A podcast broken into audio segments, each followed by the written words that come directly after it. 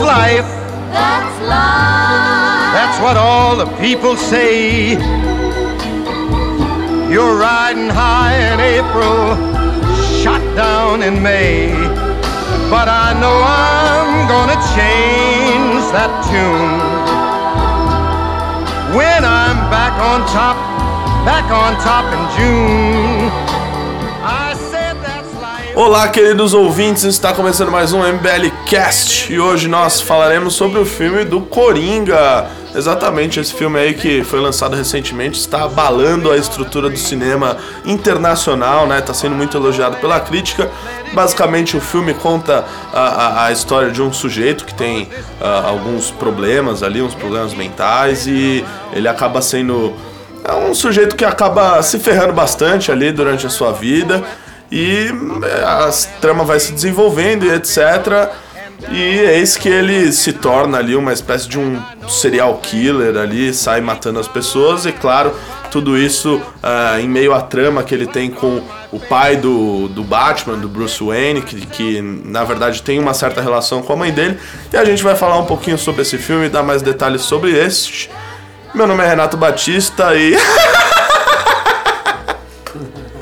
Eu sou o Fred Hall e. Foda-se. Eu sou o Ricardo Almeida eu acho que o Coringa vai marcar a época.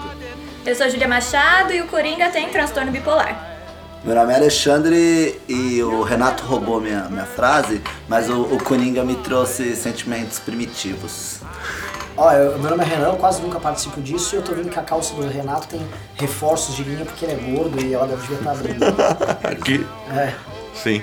Bom, é, senhoras e senhores, Renan Santos, você que já começou aqui, você que é o nosso convidado especial, né? Ah, é. Especialíssimo vou aí. falar nada, né? O cara Eu- que entende de tudo tá aqui. Exatamente, o cara Nossa. sabe tudo de É, tudo, velho. embora. Então, Yes! Que outra habilidade do pessoal. deixa é, ele pega falar. lá o champanhe pra gente comemorar, mas já que você tá aqui ainda, dá o seu palpite aí, fala o que você achou. Parece que você gostou bastante, né?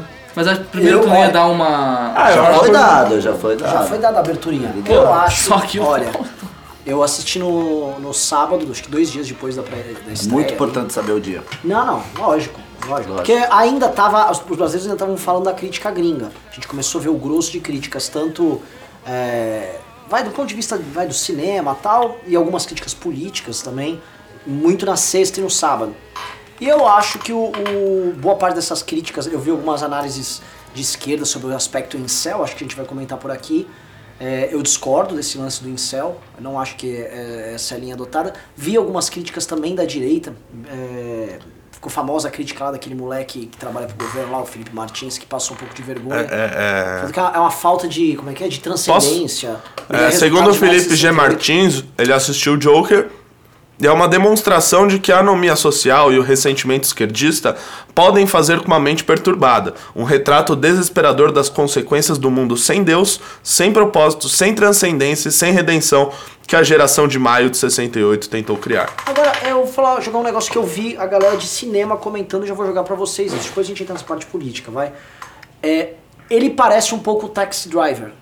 Parece ou não parece? Ele parece no sentido de um cara ali que é como se fosse um. é, vive num submundo, né? Um, Um ambiente um- sujo. é, um esquecido da sociedade, aquele cara que anda pelos, digamos assim, pelos cantos da cidade que não são muito né, do acesso da elite, da E a classe época média. também é tal. parecida, A tipo, é muito parecida. cigarro e Sim. aquela. É, é Gotham, mas Mas lembra é uma Nova Nova, York. York, meio. E é uma época muito decadente de Nova York, aquela Exato. época, e Gotham se assemelha cheio nessa de questão. crime, é bem Vocês sabem parecido. se tiveram cenas gravadas em Nova York? Não, foi gravado em Foi É, gravado é. inteiro lá, Cara, né? não Eu tenho vi várias, certeza. Várias fotos. É, assim, eu realmente não vi. Eu sei que, por exemplo, o Nolan gravava em Chicago.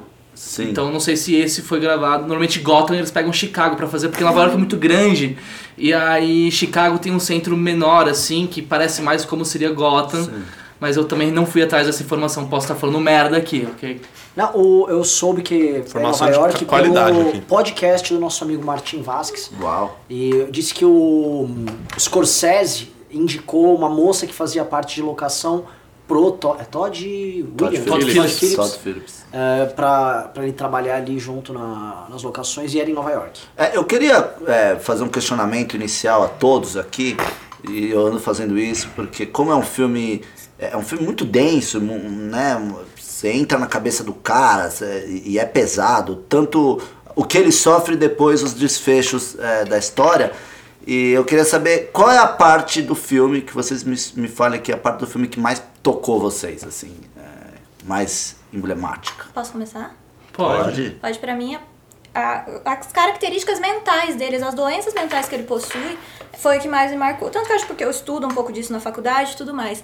Mas a psicose ilusória, a questão dele ver. Eu tava crente que a menina tava com ele Sim. na, lá quando ele tava fazendo stand-up, quando ele tava na rua. Sim. E aí chega no final do filme a gente descobre que aquilo, que aquilo era um- uma ilusão da cabeça dele. Legal. E isso é uma. É, um, é uma. Como que eu posso dizer? É um transtorno, é uma doença. É. E no começo eu comecei falando que era um transtorno bipolar. Não, não é um transtorno bipolar, é um transtorno de personalidade que ele tem. Ele pega, ele toma o Coringa como um personagem pra ele viver. Ele passa, deixa de só trabalhar, de ser um palhaço por profissão e, e incorpora esse personagem icônico por várias e várias décadas aí que a gente já acompanha. E aí, Renatão, você? É, não, eu acho que essa cena mesmo que ele aparece na casa da menina que mora lá no prédio dele, etc. E essa hora eu fiquei tipo, what the fuck, velho? Ela tava junto com ela o tempo inteiro. Era tudo uma E mentira. era tudo uma fake news. Bom, eu acho que essa questão aí tem aquela primeira cena que eu acho que, é, que o Alexandre vai falar, que é, É. da. quando ele se imagina lá no programa a Essa primeira pra vez. mim é a melhor, que ele se imagina sendo um bom moço ali no programa. E eu acho que esse é o primeiro pitaco que já dá, que já mostra que o filme pode ter várias cenas que na verdade não são reais, que ele Sim. tá imaginando as coisas, né? Eu também fui pego pela. Eu também imaginei que poderia ser verdade, que ele tava ali com a moça, mas eu sempre fiquei com aquele pé atrás já, porque já sabia que coisas poderiam não ser verdade ali. Mas de qualquer forma, a cena que eu mais gostei, acho que é ele entrando lá no final, na, quando ele é chamado no programa. A entrada dele no programa é magnífica porque aquilo ali. Porque antes é, é a, a história do, da origem do Coringa, né? Mas ali é quando ele realmente se transforma no Coringa mesmo, sabe? Tipo, ali ele entra no programa, ele senta na cadeira, tu vê, no- nossa, é realmente o Coringa que tá sentado ali, sabe? Não é mais o Arthur é, sabe? E, e toda aquela dança que ele entra, é como se fosse. Ele tá transcendendo ali no personagem, e aqu- aquela cena pra mim é a mais magnífica, assim. É, pra mim a, a melhor cena é o diálogo dele com o Robert Murray. Porque é nesse diálogo que o Coringa tem com o Murray que se revela o fato de que ele é totalmente nihilista, ele não tem programa, não tem partido, não tem movimento, não tem nada. E é um personagem caótico e estético. E isso aparece no filme de uma maneira como eu nunca tinha visto em nenhum outro filme. Assim, um vilão deste jeito. E se torna absolutamente manifesto quando ele fala com Robert Murray. E o Murray o inquire né, a respeito de se ele não estava levantando uma justificativa para matar os jovens e tal. E ele não tem nenhum esforço de se justificar ou apresentar alguma razão. Ele não tem razão. Ele matou porque os caras são feios, são horríveis, são nojentos. E ele matou. Sim, sim. É, o, o Murray, pra quem não assistiu ainda o filme, é um sujeito que tem um programa de TV É o que o. É o.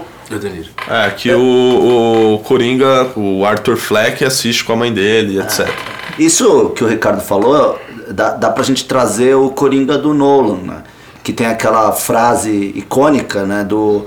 do qual é o nome do. Do, Ledger? do, do mordomo pro. Do mordomo do Batman? Alfred. O Alfred, que o Alfred fala pro Batman: "Co- toma cuidado com o Coringa. Né, ele dá uma explicação e ele fala, e, e tanto é que o Coringa ele bota fogo em um monte de dólares no filme do Batman, e ele fala porque alguns homens só querem ver o mundo pegar fogo, eles não, não tá fazendo isso por dinheiro, não tá fazendo por causa, não tá fazendo isso por nada, ele só quer, tipo, causar e trazer a discórdia. Deixa eu, deixa eu jogar um, um outro ponto aí. Uma coisa que eu, que eu acho que eu achei a parte mais legal do filme, aí talvez, ah, talvez eu esteja errado, que já vi interpretações diferentes. É assim, um, ele é um vilão sem motivação nenhuma. Sim. E o Coringa clássico que você vê do Gibi, ele era inteligente. Você vê assim, eu, eu, eu lia o Coringa no Gibi.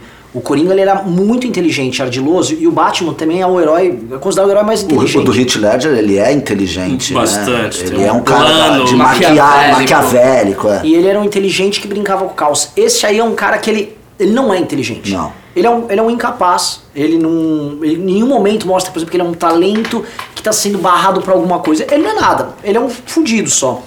Só que o, o, o lance que eu achei legal é que quando ele desperta o, o, o tipo do Coringa, o arquétipo, meio que ele vai despertando, tem um efeito em cadeia que ele vai despertando nas pessoas, isso aí. Sim, sim. De um- que é um efeito em cadeia e que ele não é o líder disso. Ele só é como se fosse um. Uma fagulha. Uma Mas fagulha. você acha que é, esse Coringa tem essa característica porque os diretores, enfim, quem escreveu, quis aproveitar talvez o que está acontecendo no mundo, que é uma convulsão social, galera de direita, galera de esquerda, cada local do mundo está tendo esses, esses, esses problemas, assim, tá rolando uma disputa. Você acha que essa é, uma, é a intenção de aproveitar Eu isso ou é totalmente fazer, aleatório? eu acho que ele assim? quis fazer um personagem realista no sentido de ter os problemas psicológicos ali. E aí ele imaginou na concepção do personagem de que ele não seria um cara muito inteligente, porque se fosse um cara muito inteligente, talvez ele não teria todos esses problemas psicológicos. Então, Perfeito. Ele- ele eu tinha acho que que é ser um mais- fracassado. Ele, te- ele tinha que ser realmente um cara que, enfim, não era ninguém e tinha todos esses problemas e eu- acho que o- a principal sacada também foi aquela parte da risada, que é aquele transtorno Sim, de sim. esconder os sentimentos, né? É, rindo pra ele mostrar pra todo mundo que ele tava bem, né? Entre aspas, tipo, ah, tô, tô rindo aqui, mas na verdade tá escondendo os problemas dele. E isso que deixa o personagem tão denso assim também, né? Bom, você tá falando dessa questão dele dar risada. Isso foi outra coisa que eu fui pesquisar que eu achei muito interessante. Chama afeto pseudobulbar. E no, durante a fala que ele tá lendo o prontuário da mãe dele, falam que a criança foi achada com graves ferimentos na cabeça. E esse, esse afeto pseudobulbar, ele pode caracterizar tanto pela risada quanto pelo choro. O dele caracteriza pela risada, mas acontece por causa de um trauma no cérebro, que provavelmente é esse trauma que está escrito no, no prontuário que ele lê durante o filme. E aquela cena da mãe dele, dele descobrindo aquela cena é muito triste. Então, aí muito junta- triste. Ele ainda foi abusado, Porque foi sofreu agressão. a ironia do apelido Rap. Porque o cara tinha um problema mental desde criança e a mãe completamente louca. E o filme deixa também ambíguo, ambivalente, eh, se houve algo com o Thomas Wayne ou não. É a gente não? É Não porque dá pra pode ter saber. acontecido Pode ter. Pode ter aquela que ele poderia ter se aproveitado de uma. TH. É justamente para dar aquela Será? pincelada, Ah. porque é uma pincelada, e o filme é bem claro nisso, de crítica social. O filme é muito sociológico, ele faz crítica social o tempo inteiro. Gotham é uma cidade feia, ele é espancado por uns moleques lá. Que, Tá com os problemas do lixo, né? Em Gotham. Lixo, sujeira, mendigo. Na verdade, Gotham parece uma metrópole moderna. É bem São atual. Paulo. É bem São Paulo. Que é bem Nova York, que é bem Chicago, que é bem Detroit, que é bem Tóquio. E é coloca, e coloca na São- ótica, São Paulo é porque igual. a gente sempre assiste o Batman, a gente, a gente sempre assiste essa história na ótica do Batman, né, na- da mídia deles, então que é o, a Que é família. Wayne enfrentando. Agora a gente tá vendo o cara pobre, que tá lendo os jornais dos pobres, que vê a TV dos pobres, que é tipo assim, sobre a ótica deles. O Wayne, ele é um vilão, né? Essa família é uma família que causa os problemas, ela não é a família que soluciona. Então é interessante, traz uma outra visão da parada. Exato, e, e ele faz isso de uma maneira muito magistral. Eu acho que esse filme foi uma realização superior à capacidade do diretor e dos próprios roteiristas. Tipo, me pareceu pela estrutura do filme que ele queria mostrar, sabe, um coringa niilista e tal, fracassado, que de repente emerge, acende, se torna um arquétipo do palhaço, do bobo da corte, como se fosse aquela carta do tarô. E isto, mas a, a, a profundidade do personagem, a profundidade do filme foi uma coisa que me pareceu estar além da intenção Mas de é quem que- estava fazendo Aí o eu filme. vou falar que é por Aconteceu. causa do ator, né? Eu acho É, que isso acho. é, é mérito do Joaquim Fênix, que se tivesse sido outro ator ali, o filme não, não teria sido nada. Desculpa, mas eu acho que. É, beleza, não vou falar que qualquer ator, não seria, poderia ter vindo algum ator que poderia fazer algum papel brilhante, mas eu acho que o Joaquim Fênix, ele tem, assim, muito do, do sucesso do filme tá nele, sabe? Se tinha um cara que, que, que podia pegar esse bastão do Heath Ledger, que fez um Coringa que até então pra mim era o melhor, e eu ainda quero assistir, a gente até combinou de assistir agora o Batman Dois. 2 pra ver de novo o, Heath o, o Coringa do Heath Ledger, era o, o Joaquim Fênix. Qual era o outro nome daquele ator? Jake Gyllenhaal. Jake Gyllenhaal é outro cara que também é meio pinel da cabeça, faz filme freak, que talvez eu acho que faria um, um Coringa bom também. Mas não é qualquer ator. Não, não, é de que- fato, assim, o brilhantismo da atuação dele fez com que você sentisse essa empatia. Porque Mas ele o- transcende, sabe? Lógico, mas o, o roteiro acabou ficando muito bom do filme. A, a, a maneira. O, o que eu acho mais insidioso e que causou muita perturbação, e você vê, as críticas internacionais, várias delas denotam um incômodo. Sim, As pessoas ficaram perturbadas com o filme e tal. E uma perturbação muito grande.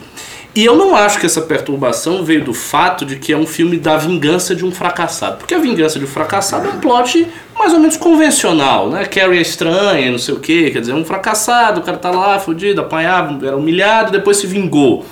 Tem inúmeros filmes que trazem Tá esse enredo, exato. Então eu não sei se foi isso, as pessoas ficam falando, ah, foi um incel, foi por causa disso, mas eu acho que o motivo que causou esse incômodo é muito mais profundo e as próprias pessoas que se incomodaram não perceberam claramente. Eu acho que o motivo é o Coringa coloca ali uma tese, embora não seja um filme doutrinário, mas está uma tese posta. E a tese é a seguinte: você tem um mundo que você não tem mais os valores comunitários, todos os laços se partiram. Você não tem mais, ah, o que o Felipe gostou de falar, nenhum tipo de transcendência de fato. Você não vê nada disso.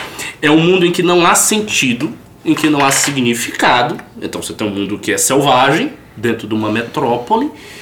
E daí surge a indagação moral que o Coringa coloca, que é a seguinte: o que é que faz com que as pessoas se comportem de maneira ordenada?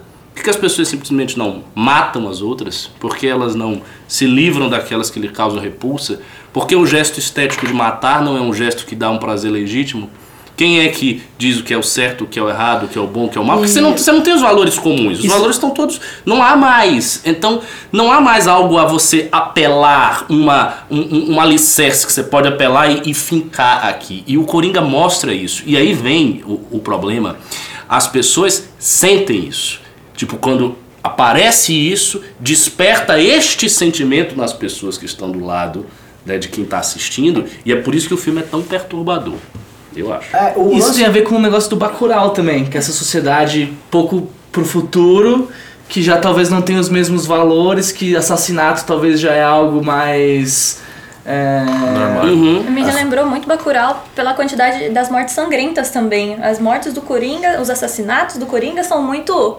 Dá uns closes muito bom na tela, né? Muito bom! Eu achei bem agressivo, É. como, assim Eu como fiquei foi com. Eu fiquei com bastante dó do anãozinho ali, aquela hora que ele tá saindo. Pesadíssimo. Eu falei, Ah, se é, ele é um matar o dos anão. momentos cômicos. Se ele do matar filme, o anão, eu vou embora. Ah, tem alguns Eu achei um ruim, cômicos. Mas é Não, tipo. eu também foi o único que eu vi. eu, que eu vi a plateia, tipo assim. Você ia falar alguma Eu tava na coisa? plateia.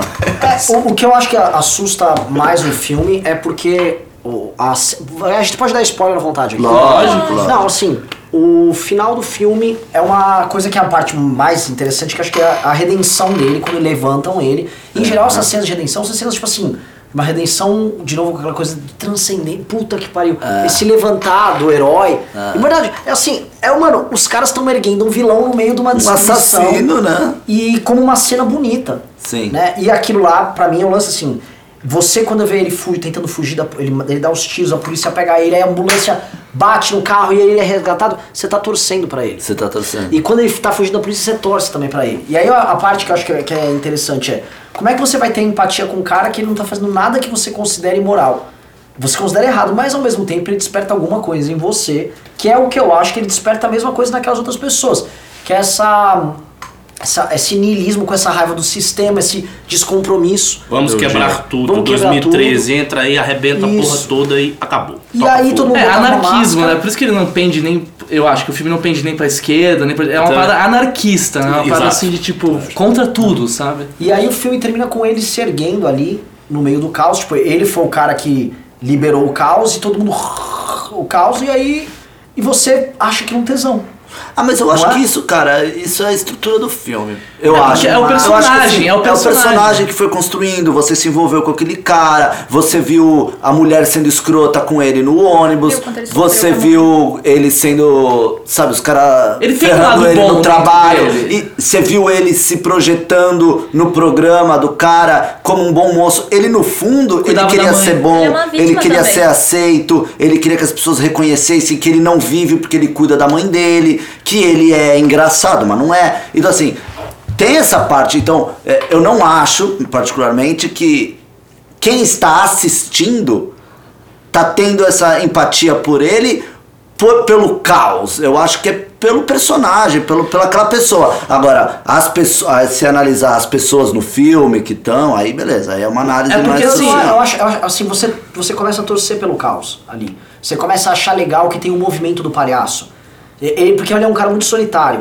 E aí quando começa as coisas a acontecer, aí uma hora ele tá, ele tá na rua com aquela menina que ele tá saindo.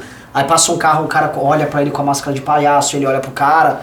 Você começa a ver. Puta, Eu acho que é uma coisa tua. É uma coisa Mas tua, Eu acho é. que vai de muito. Eu, É, eu, eu, eu, não. eu não gostei muito. Eu também não tipo, tive. não é eu achei meio é bobo. Eu achei meio bobo aquele uso do- da cara do palhaço pra manifestação, assim. Foi- não, foi meio anônimo. meio 2013. Não, foi o que aconteceu no V de Vingança, porra. Foi Não, V é. de Vingança Ah, que Por isso mesmo. Não, mas veja, os, os críticos, e tem uma porrada de críticos falando exatamente nesse sentido, eles sentiram o medo do filme, a agonia do filme, por conta daquilo, exato. exatamente o que o Renan tá falando. Porque, de fato, essa coisa da empatia, lógico, seja, é, é um cara fracassado que depois se vinga, isso, isso é, é- é bem comum, é um enredo comum, um fracassado que depois acende.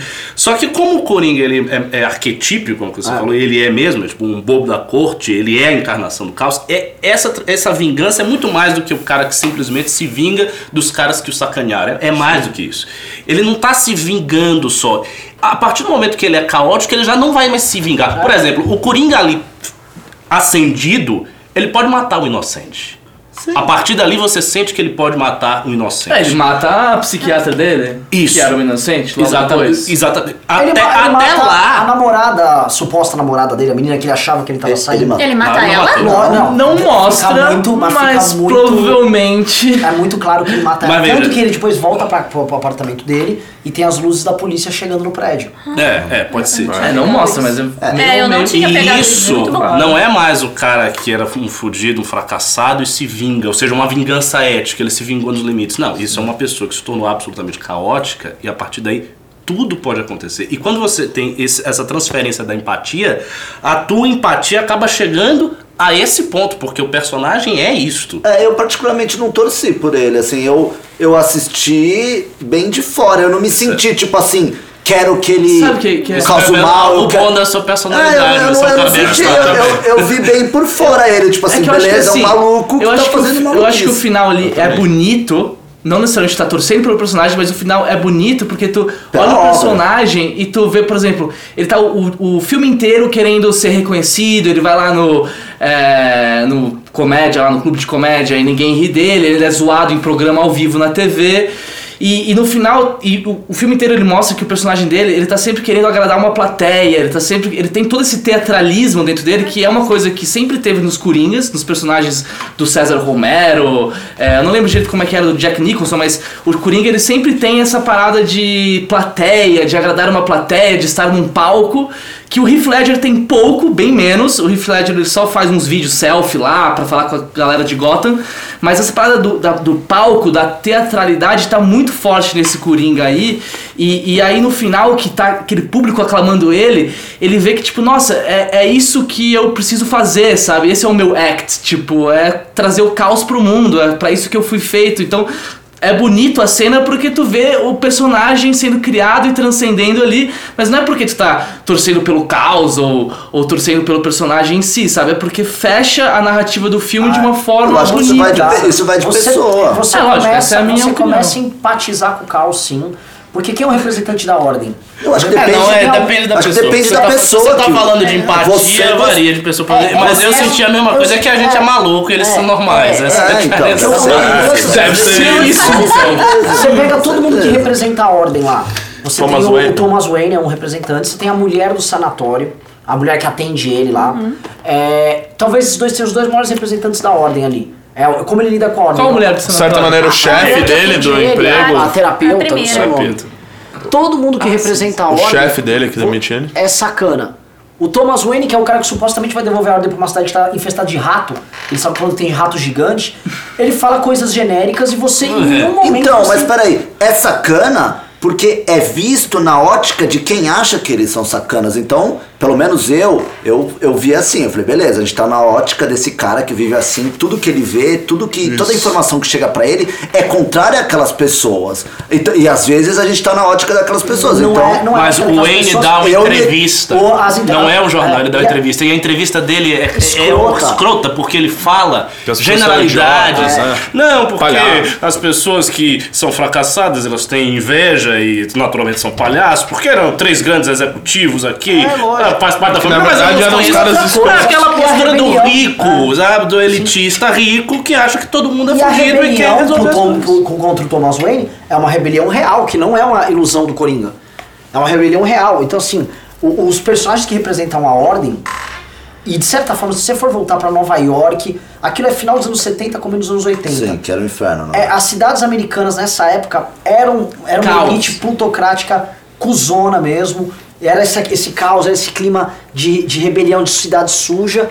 E o, o- vo- você não tem nenhuma razão de não se sentir parte daquela rebelião do palhaço. Ah, isso aí é você. Eu não me senti. Eu- parte eu não me da senti, rebelião. sim. Eu não assim, senti muita parte. gente eu não teria pra mas é rua. tá, aí a gente começa a entrar numa questão É social muda, é, do que pessoa. é cada um da- das experiências. Enfim, eu não me senti parte daquilo, eu jamais, como pessoa, me sentiria bem é, batendo palma pra um assassino. Então, mas, Aí vai de cada pessoa. A questão não é bater palma pra assassino. A questão é a seguinte, a rebelião do palha- palhaço é, é a expressão daquele arquétipo. Ele despertou uma fagulha e todo mundo começou a querer ficar caótico e irresponsável ali.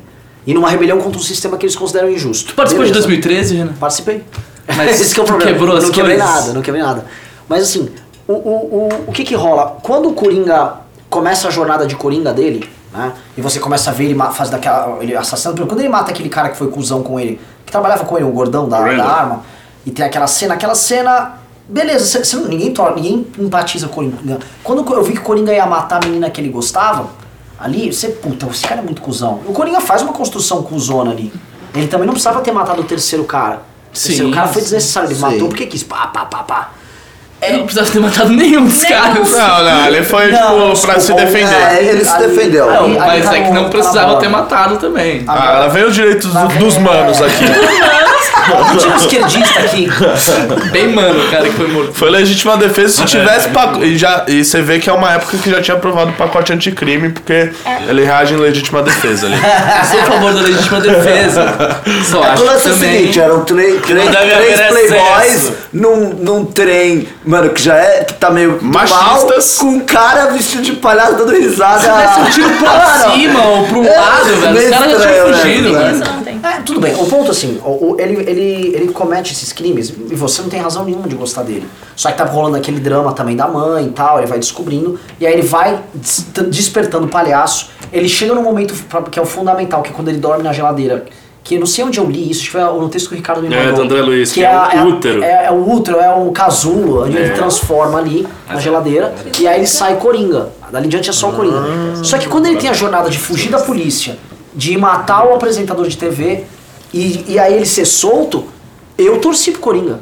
Então, mas aí, Eu tá, torci pro a sua explicação tá perfeita. Meu ponto é, não é todo mundo que torceu pra ele. Não, concordamos. Ponto, Assim, é e- isso. essa não é uma reação que Mas vai a acontecer em todo mundo. Não que são é- todos que vão Mas, torcer. a- aí que tá. A crítica e muita gente percebeu É. que isto que ele sentiu poderia acontecer. Sim, e por isso que a galera, tipo, Mas é abriu o porque olho. daí eu acho que a gente entra num ponto que assim, é, o quanto que filmes influenciam a nossa vida, beleza, bastante, mas o quanto que. O quantos filmes que existem por aí de todo tipo de atrocidade, sabe? Não é só porque tem esse filme que vai influenciar Com- pessoas a fazer esse tipo de Concordo, coisa. não sei se tipo- as pessoas vão fazer. É a mesma né? coisa que o cara que critica games de violência porque os caras vão começar a matar pessoas. Tipo, Mas essa é a grandeza específica do filme, ao meu ver. Porque é raro, é raro ver um filme que consiga chegar nesse nível Sim. de profundidade Sim, psicológica sim, que tire sim. isso da É- pessoa. é difícil. É. Isso aconteceu no Coringa. Certamente na história deve ter acontecido outros filmes que conseguiram chegar lá nesse ponto, digamos assim, negro da alma humana e puxar. Ah, o Renan deu o exemplo do Taxi Driver. O Taxi Driver é um filme que, por exemplo, o cara ele é um anti-herói e esse sim, por exemplo, eu torci por ele. Mas, por exemplo, no Taxi Driver, o, o personagem, ele... É que os antagonistas ele, dele ele também tem a não são. intenção no início inteiro, no- do meio pro fim do filme, ele quer assassinar a garota que ele é apaixonado e ele fica perseguindo ela, ele tá, tipo, ele tá... Ele virou um psicopata, assim, só que o desfecho do filme no final, ele vira um bom moço. Ele salva uma galera lá, não tô mais lembrando direito, mas No acontece bordel, uma situação. né? Ele resgata um pessoal e, e ele acaba, em vez de fazendo a violência contra o inocente, ele faz a violência contra os bandidos. Então, esse filme desperta muito assim. Você torce por esse cara, porque você entende um pouco da- da- das frustrações dele. Ele é uma pessoa normal que tá numa situação totalmente adversa, tá com, o- com a psique dele destruída, ele não dorme mais. Ele é meio um outlaw americano, mas que no final res- resolve é, fazer a coisa boa, não a coisa ruim. Pois é, outro essa filme. redenção que não teve. É, no outro filme que gera isso. Clube da Luta. Sim, Também. Clube da Luta, Clube da Luta é um que eu também to, eu torço. O Clube da Luta, o cara Porque eu o acho que você tem É muito o mais a é cara do. Clube da Luta do que a cara do Mas no Clube da Luta, o cara ele não, ele não ataca nenhum inocente, muito pelo contrário. Tá- aí sim ele tá enfrentando um sistema escroto, ele tá destruindo o banco. Quem não gosta de ver banco se fuder? Só que é É, diferente. mas assim, se chegasse aqui e tivesse um ataque terrorista no Bradesco, aqui no Brasil, a gente festa. ia. Não, não, mas a gente ia dizer que era um absurdo. Ah. Chegasse um grupo esquerdista extremado, vamos destruir É, o banco. Então vamos fazer assim, de noite a gente chega lá e bota a Acho que porra a de gente ia uma bomba. A gente ia fazer, acho que a gente ia fazer um meme e ficar de boa. É, não Golaço. matando Golaço. É, é, mas voltar Clube pro da Coringa. Luta, o que, que eu, eu fiquei pensando muito fazendo um paralelo com o Clube da Luta. O Clube da Luta, o arquétipo que tem ali é o do fora da lei, é do anti-herói. É. E aí, então você se identifica com o fora da lei, e aí ele faz coisas como um fora da lei, ele cria um grupo de foras da lei, que é uma coisa que pro homem desperta muita coisa do bando, né? Tipo, Virilidade, é, bater Do grupo, e a coisa Isso. secreta. Então, assim, esse é um arquétipo e ele, ele tem o mesmo. O Tyler Durden tem o mesmo efeito que o Coringa tem nesse filme. Ele desperta nos outros esse arquétipo pelo Clube da Luta e ele vai despertando e os caras vão pipocando nisso. O Coringa é outro, só que o arquétipo do palhaço, como ele é totalmente caótico, ele é fora de controle, e não é só um palhaço, porque assim, ele é um psicopata doente que desperta o palhaço. Então ele, tipo, ele é um palhaço muito do mal, e aí as pessoas ficam perturbadas quando desperta isso nelas. E os, os, as consequências políticas de você despertar isso, especificamente, são mais perigosas do que despertar um anti-herói. Sim. O, o despertar do anti-herói ele é até previsível. O, o Taxi Driver talvez seja um pouco anti-herói.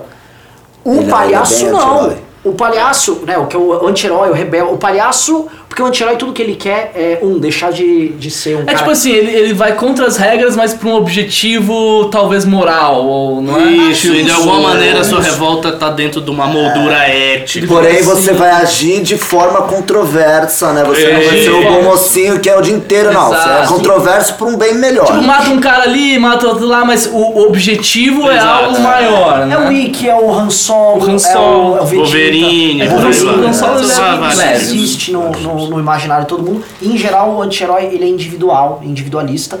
E o grande desafio dele pra ele se tornar o herói é quando ele passa a se portar com o resto das pessoas. O grande desafio do anti-herói é ele deixar de ser o cara isolado e passar a ser o do grupo, porque ele é o rebelde. O do palhaço não, porque ele, ele, o único desafio dele é expor. É, O cara foge, foge desse. E ele é muito mais perigoso. Então, acho que como, como um tipo humano, o palhaço e, e o palhaço gerar essa atração nas pessoas, ele é um fenômeno pra política, um fenômeno sociológico muito mais perigoso. Então- por isso tá todo mundo com medo da esquerda e da direita. Ah, é um doente, né? Eu acho Ele que é nesse, um doente, nesse eu acho. ponto, acho que também tá. Acho que a grande diferença ali, como a gente já falou, entre o do Heath Ledger e o do Joaquim Fênix, né? Porque o do Heath Ledger, por mais que ele é, também tenha essa questão caótica do palhaço, ele tem um objetivo, assim, né? Um, ele, ele tem o que, que ele quer fazer no mundo. o- E, e o Joaquim Fênix ali parece que, tipo, ele não tem noção nenhuma de nada, ele tá tudo de perdido e acaba fazendo as merdas, né? Sim. E, e a, gente, até- a gente até discutiu que, por exemplo, às vezes o do Heath Ledger também foi assim no começo, ele a- aprendeu, amadureceu. É. É, só que, enfim, não dá pra saber. é, porque a gente fica comparando porque o- a gente- ninguém achava que o Heath Ledger seria um dia. É, né, colocado Desafiado em desafiado, um mas acho que aconteceu e embora eu não sei qual eu prefiro, eu acho que o Coringa do Joaquim Fênix tem vários aspectos que são muito do Coringa mesmo, que não tem no Heath Ledger. É, Eu mas- discordo. Eu acho que o Coringa desse, esse Coringa aqui é o menos, é o Coringa que é, tira aquele primeiro Coringa daquele Batman do Plow, Stanley boing. Romero. É. Esse é demais. É, é- é que esse é, mano, é um, é quadro, é um quadro O Joker, o palhaço. É, é. Tira- tirando esse, assim, o- esse aqui não tem muito a ver com o, o Coringa clássico. Ainda, ainda falaram que assim, ah não, tem alguns gibis, umas uns especiais que fizeram. Graphic novels. Mas não é, assim, o Coringa clássico, ele é um cara muito ardiloso, muito inteligente. É, e esse aqui não é. Esse Coringa é do Joaquim Fênix é a carta do tarô, o bobo. É, É a carta do tarô, aquela, a ideia do carnaval medieval. O que, que você fazia no carnaval medieval? Você tem a- toda a ordem social linda lá. E durante o carnaval, período curto, você tinha total inversão. Isso acontecia em várias cidades da Idade Média. E é inversão total mesmo, era putaria, não sei o quê. E muitas pessoas se vestiam como bobo e se vestiam como o diabo. Tipo, botavam máscaras de bode e tal, e se vestiam como diabo, porque era um tempo de profanação. Então o bobo é isso, o bobo desperta a profanação, a inversão de todas as relações, a inversão e o caos, a partir da inversão social. É tipo pegar os que estão em cima e jogar para baixo, os que estão embaixo jogar para cima, e daí fazer todas essas inversões. Então ele é uma carta de tarô. Acho que o, pior Coringa até hoje foi o do Esquadrão Suicida, né? O Jared. Nossa, esse não vai nem Não, comentar sério. isso. Corta essa parte, Guizo. Do que, que você tá falando? Foi É, o pior Coringa feito de todos os tempos. Eu não vi esse filme. Não, não falar veja. Pra parte, pra parte eu, ter, eu, fui, eu fui convencer meus pais a irem assistir, né? O Esquadrão Esquadrão Suicida? Suicida. Não, imagina. Ai, ufa. Nossa, Deus velho, me nossa, livre. Convenci Tive um susto aqui. Eu também. Eu comecei eles a assistirem esse filme. Aí quando eu chego lá, no cinema, sentamos, aí tá pra- começa a passar o trailer de um tipo um esquadrão suicida que é agora aquela Margot Robbie, a Arlequina. Vai ter mais um? Tem. Vai ter um filme da Arlequina. Da Arlequina. Não sei se Meu Só que aí abre o, o trailer da Arlequina, e aí meu, Ah, vai falando, ter o não, Coringa. é um puta filme, meu, vocês vão ver. Aí começa, aí meu pai, eu não tô entendendo quem é esse Coringa mano com essa menina aí. Coringa, mano. É. Favor. Aí eu, não, não, deixa eu te explicar, calma, não é isso aqui é uma coisa que deu errado, não tem nada a ver. Essa, essa tara de ficar fazendo totalmente. coringas, né? Esses últimos anos, meu Deus, é, 10 coringas. Mas eu não entendi realmente esse, esse, esse do Jerry Leto. Ah, não vamos entrar nisso, horrível. verdade. Vamos tipo, entrar no a gente, a gente- O Joaquim Fênix é um ator tão bom, né? Ele é.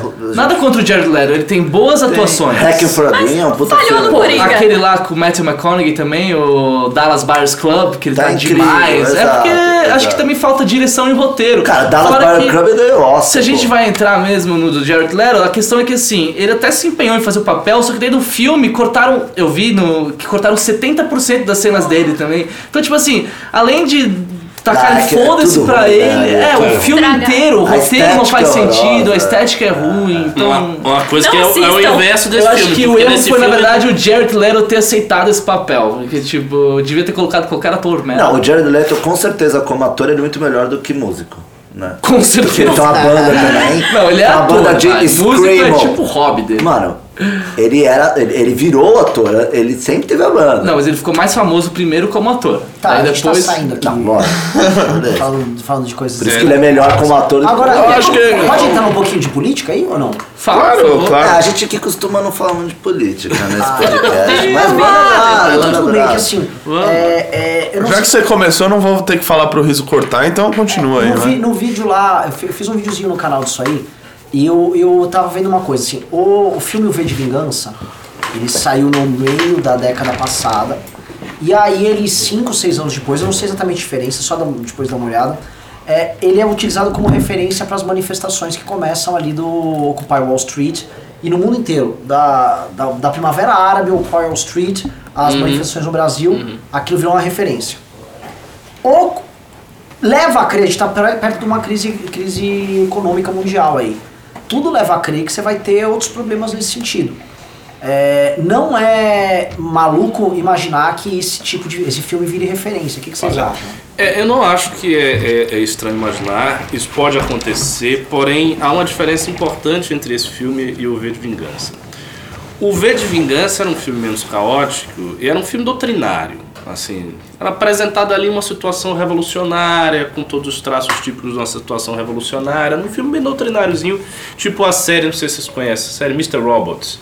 É uma Sim, sim. série em que um indivíduo, um, um cara, um programador, hacker, um hacker, ele se contrapõe a uma gigantesca empresa. Então, É assim, maluco um também, filme. né? É meio maluco e tal.